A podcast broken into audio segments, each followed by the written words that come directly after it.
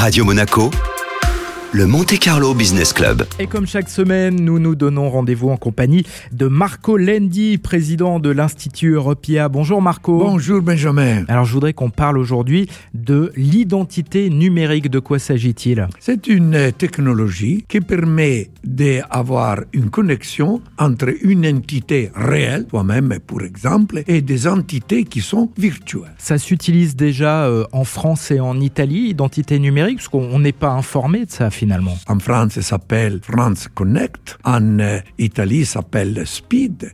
Mais c'est vraiment quelque chose de très important. Comment être sûr euh, qu'elle ne soit pas violée, cette identité numérique, qu'on ne l'utilise pas à notre place? L'accès, c'est vraiment très sécurisé parce que tu as une identifiant, tu as une application mobile et tu as un code secret qui peut être aussi une identification digitale. J'imagine que grâce à cette identité numérique, euh, je peux communiquer avec les administrations, pourquoi pas avec la banque aussi et d'autres services? De plus en plus. Parce que comme aujourd'hui tu as ta carte d'identité qui te permet de passer la douane, qui te permet de te présenter à la banque, tu auras une identité numérique qui te permettra d'avoir les contacts avec tous les différents assistants virtuels, qu'ils soient dans l'industrie ou qu'ils soient dans l'administration publique. Est-ce que vous pensez qu'un jour ça va tout simplement remplacer la carte d'identité ou le passeport? Pourquoi pas? L'important sera d'être sûr qu'il soit sécurisé. Autrement, les gens ils ne lui donneront pas de confiance. Et la principauté de Monaco a